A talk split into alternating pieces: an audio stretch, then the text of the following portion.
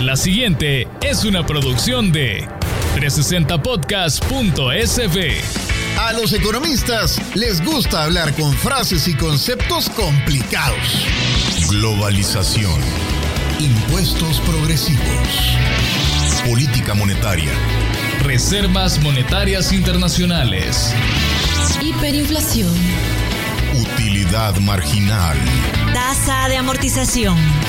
Ya es hora de hablar de economía, pero en cristiano, en términos digeribles para todos. Y este podcast es para eso. Presentamos a Mariana Belloso en Economía Masticada.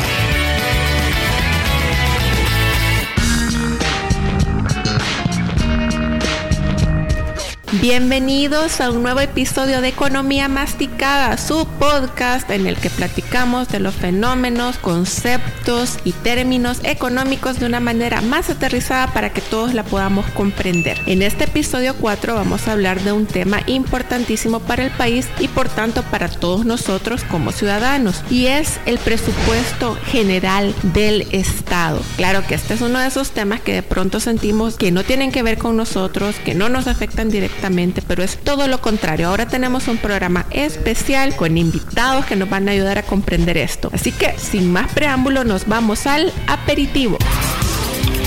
Masticando la economía. El aperitivo.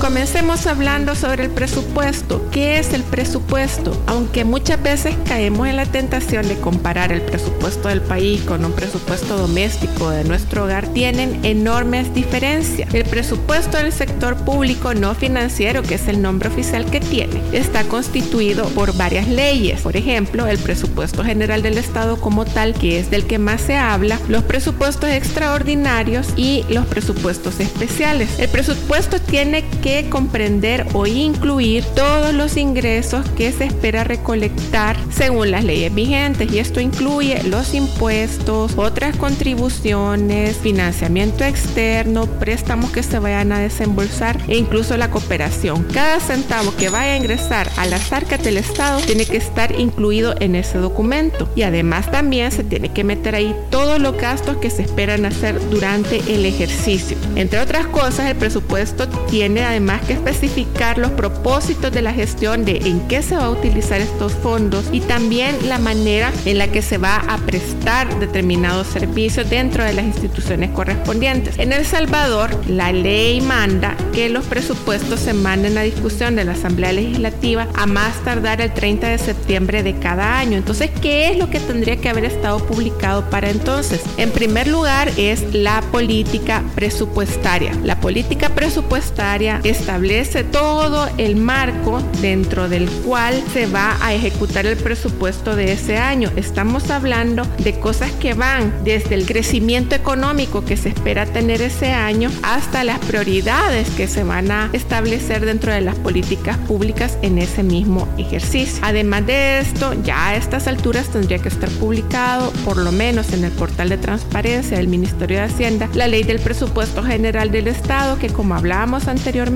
tiene que establecer este equilibrio financiero entre los ingresos, los egresos y la fuente de donde va a salir ese dinero con el que se va a disponer. También tendría que estar disponible la ley de salarios y la ley de presupuestos especiales que aplica, por ejemplo, para las autónomas. Estas entidades, como por ejemplo la CEL, que no dependen directamente del uso de fondos dentro del gobierno central o no se ramifican dentro de, por ejemplo, alguno de los órganos del Estado, sino que tienen su propio presupuesto. Ahora, para entrar ya en materia, nos vamos al plato fuerte.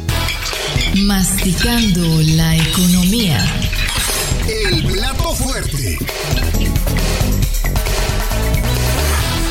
Y hoy lo que queremos es comprender un poco más la importancia que tiene el presupuesto para nosotros como ciudadanos y para eso tengo dos invitados súper especiales, Tatiana Marroquín y José Luis Magaña, ambos economistas y quienes son especialistas en bajar estos temas y hacerlos más comprensibles para todos los que los escuchamos. Bienvenidos Tatiana, gracias por venir hoy. Gracias por la invitación y saludos a todas las personas que están escuchando. José Luis, gracias también. No, gracias Mariana, un honor estar aquí compartiendo micrófono y un saludo a quienes están escuchando. Bueno, con Tatiana y José Luis vamos a hacer una serie de dos podcasts, empezando con este que habla sobre el presupuesto general del Estado, pero vamos a hacer además un segundo sobre la deuda pública, que es igualmente importante y se vincula mucho con este tema. Pero en el plato fuerte de hoy vamos a empezar hablando sobre la importancia que tiene el presupuesto. Tatiana, ¿por qué es importante la elaboración de un buen presupuesto general del Estado y que sea público para que todos podamos conocer? Bueno, primero porque el financiamiento de ese presupuesto viene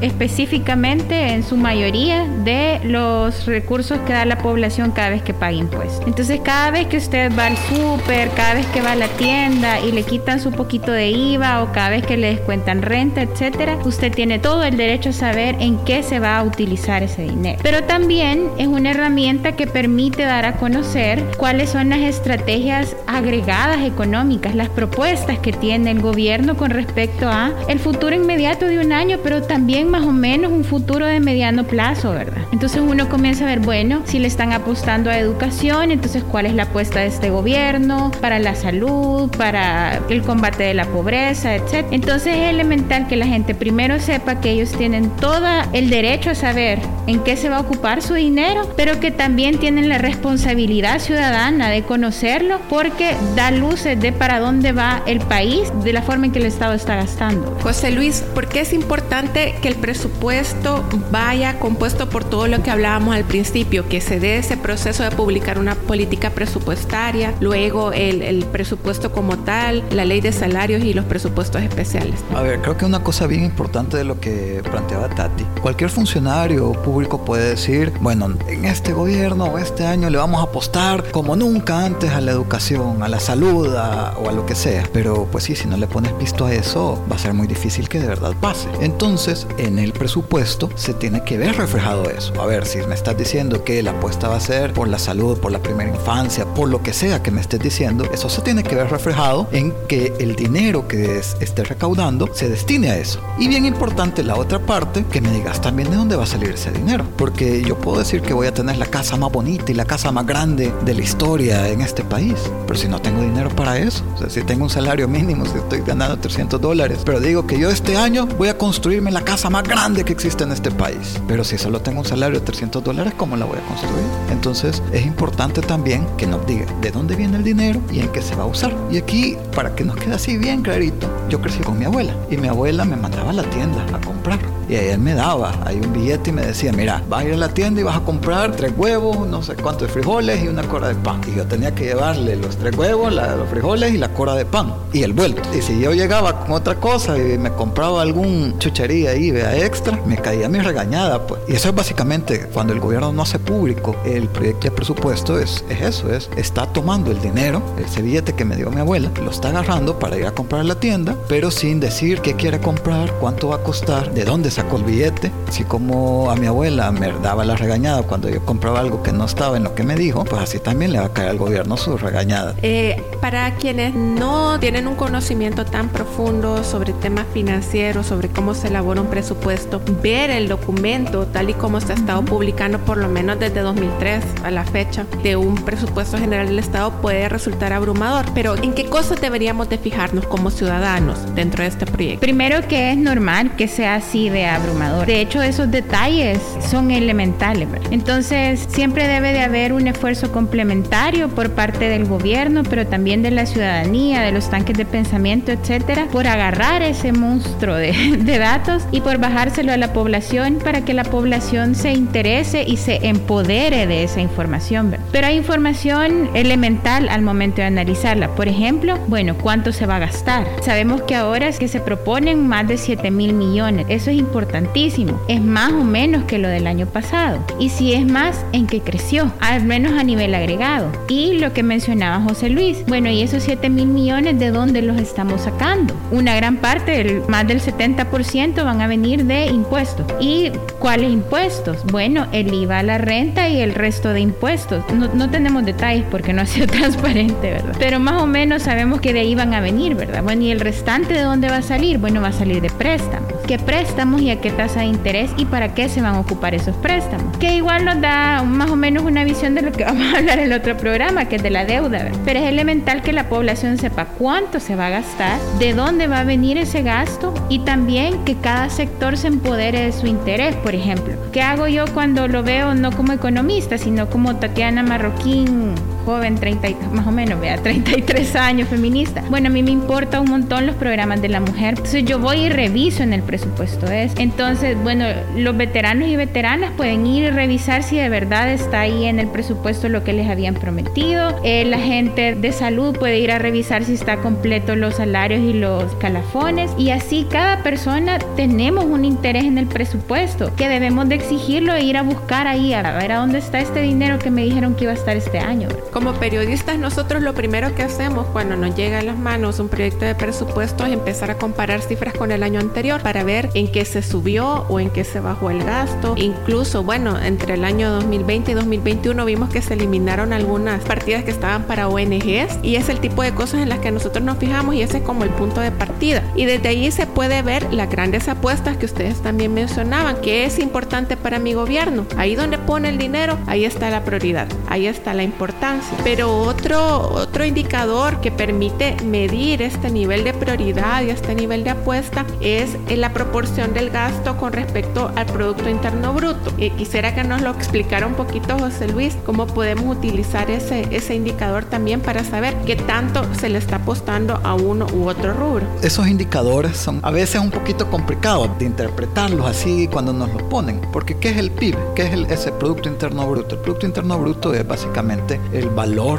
de todo lo que produce el país en un año. Esa producción se suma en dólares y ese es el monto total del PIB. ¿Por qué se usa varias veces como referencia ese, ese indicador, el PIB? Porque te da más o menos un indicador del tamaño de la economía del país. Y entonces eso te permite ir diciendo, bueno, si por ejemplo algo es el 10% del PIB, quizás así nomás no te dice mucho, sino que quiere decir que 100 dólares que en la economía hay 10 destinado a eso. Ah, pero si ahora le ponemos nombre y ya no le decimos 10% de algo, sino que decimos el 3% del PIB está destinado para la educación. Ah, entonces ya eso nos da una idea de si tenemos 100 dólares en la economía nacional, de esos 100 dólares como país básicamente, así a términos brutos, estamos dedicándole 3 a la educación. Un poco por ahí, simplificando bastante. Esa es la idea que está detrás de estar comparando cosas contra el PIB para saber cuán como país le estamos dedicando a, a algo, ya sea educación, a salud, y eso nos permite ir viendo también porque los montos pueden crecer. De repente puedo decir, bueno, hoy le dediqué un dólar, pero yo tenía ingresos de 10 dólares. Y mañana le voy a dedicar 2 dólares, pero yo tenía ingresos de 100 dólares. Entonces yo digo, dupliqué lo que estoy poniendo, pero comparado con mi ingreso, apenas subió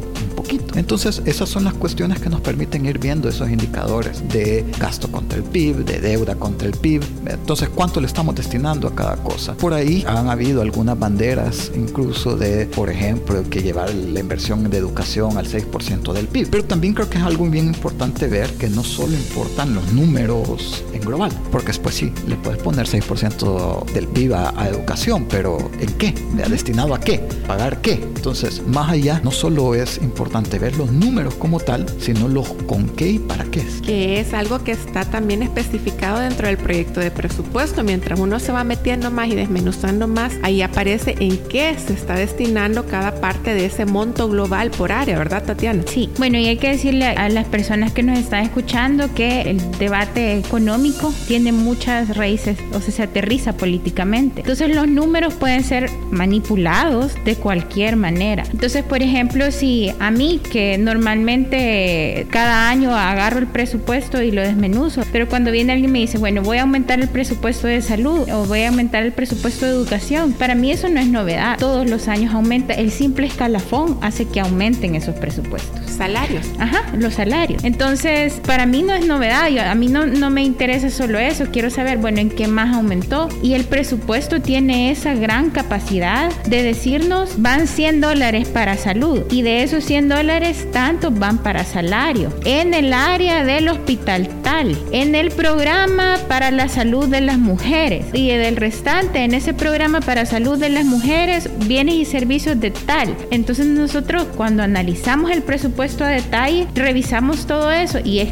por supuesto que no todas las personas se van a poner a hacer ese trabajo, ¿verdad? Ese trabajar de bajar el presupuesto, pero sí deberían de interesarse en aquello que de nuevo sectorialmente sí les afecta. Por ejemplo, la ley de salarios es importantísimo para los empleados públicos porque les permite saber si su plaza aún existe o no existe el otro año, etcétera. En el contexto que tenemos ahora, que ha habido un aumento en las plazas públicas, incluso superior de lo que han, crecido las plazas en el sector privado. Esto debería estar reflejado en la ley de salarios para 2022. Sí, o pueden ser presupuestos por contrato, pero eso también se puede ver en la ley de salario, tal vez no tan a detalle, pero sí se pueden saber los números agregados. Pero esa desagregación que permite el presupuesto y a la que no debemos de renunciar, es decir, eso es lo mínimo que debería de haber de transparencia, lo que ya teníamos, permite, por ejemplo, darse cuenta que eh, muchos gobiernos habían escondido bolsas dentro de cierto ramo, ¿verdad? Me acuerdo que el año antepasado eh, descubrimos que habían metido un poco más de 200 millones en rubro que se llamaba gastos financieros y se preguntaba, ¿verdad? ¿Pero qué es esto de gastos financieros? Y al final... Son, pagos de intereses, son pagos de comisiones, ¿qué es eso? Ajá, pero había crecido 2000%, me acuerdo. El año anterior tenía 10 millones y ese año se había subido casi a los 200. otra cosa que es importante,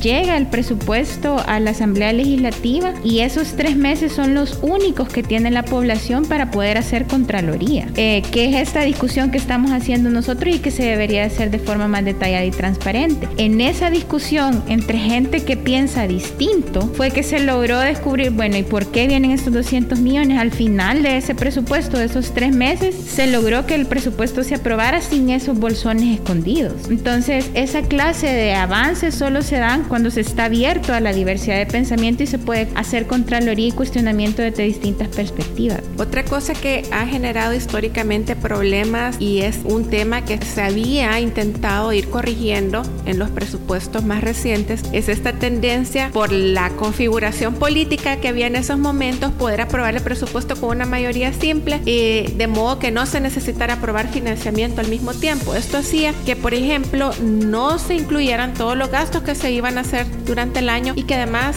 se sobreestimara la cantidad de ingresos que se iba a tener. Y al final esto generaba un problema porque a medio camino, a medio andar la carreta en el año, hacía falta ese dinero y se tenía que recurrir a, otras cuestiones ahí para poder hacer el balance. Eh, José Luis, quisiera que eh, nos ayudaras a comprender un poco cómo tiene que hacerse este ejercicio de sinceración, de saber qué es todo lo que tengo que incluir en la parte de los gastos del, del, del presupuesto del año y también en la parte de los ingresos, aunque al final esto me dé una cifra que yo voy a tener que contratar en financiamiento, que es algo bien común y todos los países prácticamente lo tienen que hacer. Son muy pocos los países que tienen más ingresos de lo que van a terminar gastando. A ver, creo que hay que ver un poquito de cómo funciona el ciclo presupuestario, saber determinar, porque aquí cuando hablamos de los presupuestos, de política fiscal la distribución de gastos, es bien importante esto de no poner eh, la carreta antes de los pues pues sí, ponerme una meta de cuántos pistos necesito, pero no sé ni para qué lo necesito. Entonces, eh, el presupuesto debería de ser, en el caso ideal, la última etapa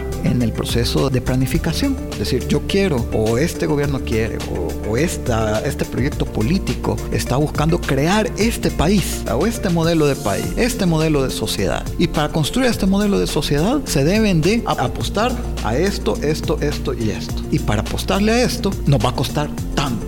Y ahí ese debería de ser entonces la apuesta de cómo se debería de distribuir el gas, cómo vamos a construir ese país, ese proyecto político. Y por eso es bien importante, ojo, aquí sí hay algo que no se ha venido haciendo, que son los planes generales de gobierno. Porque ese es un indicador que nos dice, bueno, esto es lo que vos querés construir. En las planificaciones, en los planes generales de gobierno, se ve cuál es el proyecto de país o el proyecto de sociedad que se busca construir. Y los presupuestos públicos entonces lo que permiten es comparar. Si eh, este gobierno ha presentado este rumbo de país, podemos ver con el presupuesto si nos está llevando hacia eso o está destinando los recursos necesarios para eso que dice que quiere construir. Pero en el momento en el que no tenemos eh, disponible una planificación de gobierno, pues no sabemos hacia dónde va y por tanto no tenemos un parámetro para decir, bueno, este dinero que se está destinando es el suficiente para alcanzar estas metas. No, no, no, no tenemos ese punto de comparación. Tenemos algunos indicadores más de experiencia, de, bueno, sí, se van a necesitar tantos millones para pagar salarios, para pagar escalafones, líneas presupuestarias para atención en salud integral hacia las mujeres, que por cierto se ha recortado, bueno, se ha eliminado esa línea presupuestaria. Por eso es bien importante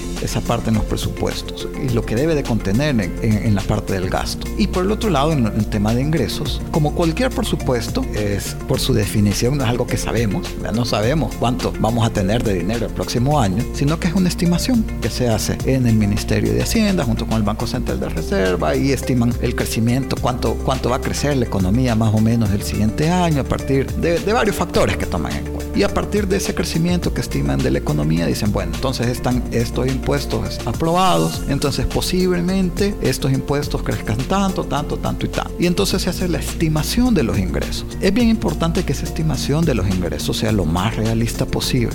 No dispararse tanto en ser optimistas, porque a veces eso he visto en redes sociales que, dicen, hay que ser optimistas, ustedes solo son bien pesimistas.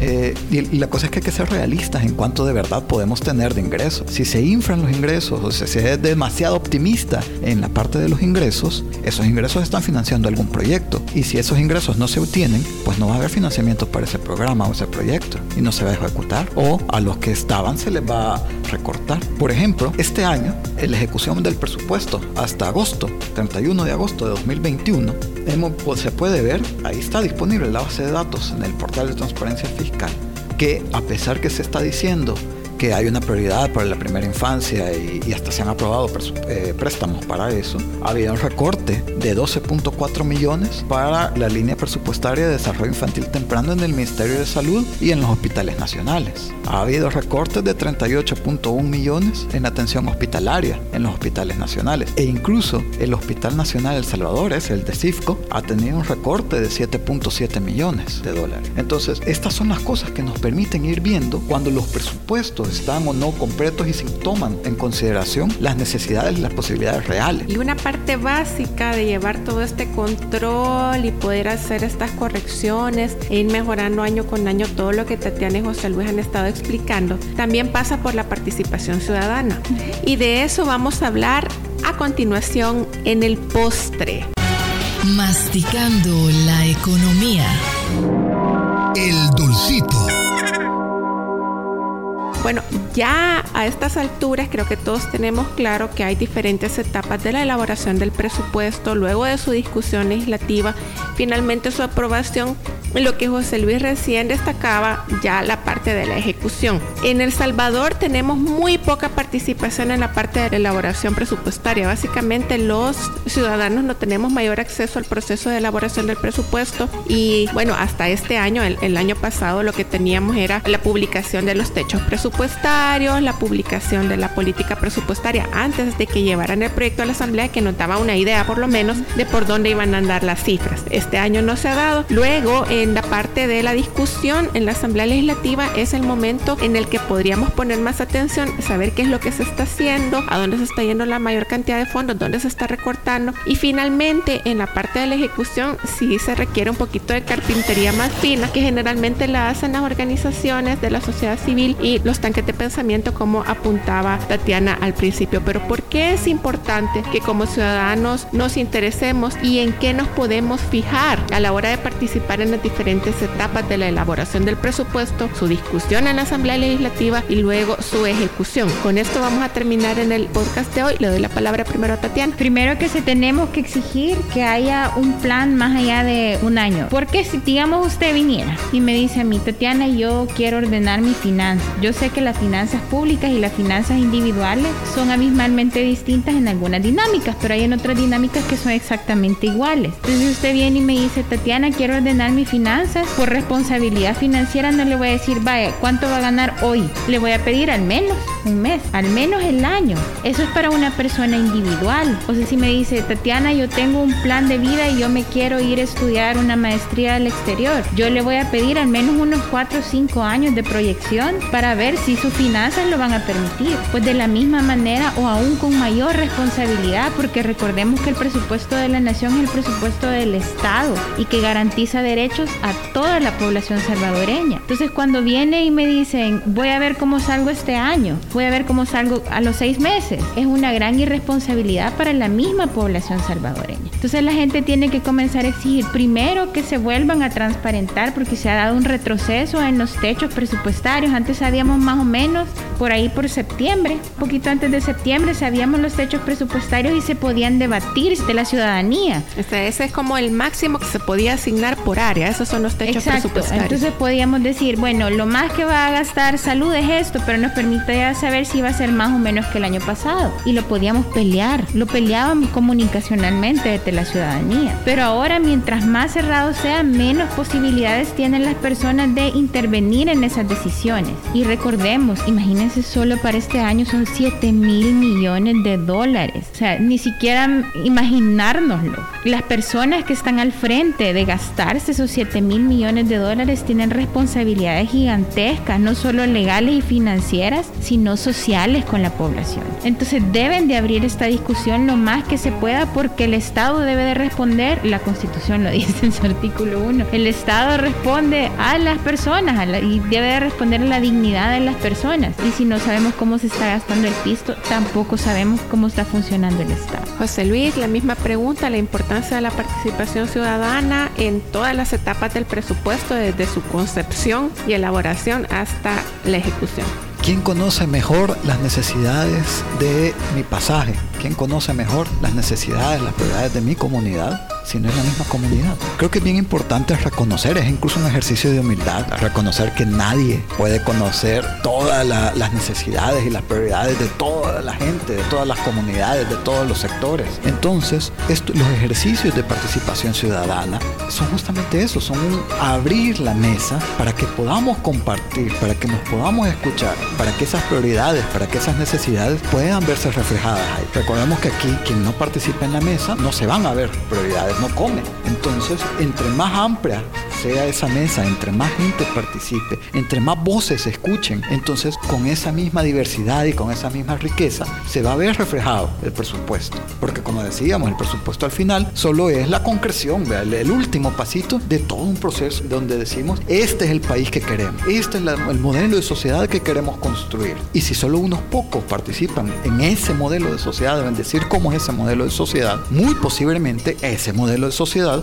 va a responder a los intereses de esos Entre más se abra, entre más voces existan, entre más gente participe, pues entonces ese país que queremos construir va a estar también respondiendo a los intereses y a las necesidades de todas estas otras voces y de toda esta diversidad. Muchas gracias, José Luis, Tatiana. Hasta aquí nos vamos a quedar con el episodio de esta semana, pero desde ya los invito a que no se pierdan Economía Masticada el próximo miércoles, porque vamos con la segunda parte de esta serie y esta vez vamos a hablar sobre la deuda pública. Todos vamos a entender por qué deberíamos de estar más pendientes de cada dolarito que se aprueba en esa comisión de la Asamblea Legislativa que le da aval a la contratación de nueva deuda. Los invito a que visiten 360podcast.sb, la página donde están disponibles tanto Economía Masticada como el resto de podcasts de nuestra comunidad. También a que nos sigan en nuestras redes sociales, en Instagram y en Facebook como 360podcast.sb y en Twitter como arroba 360podcast-sb. Gracias, soy Mariana Belloso y los espero la próxima semana. Esta fue una producción de 360podcast.sb.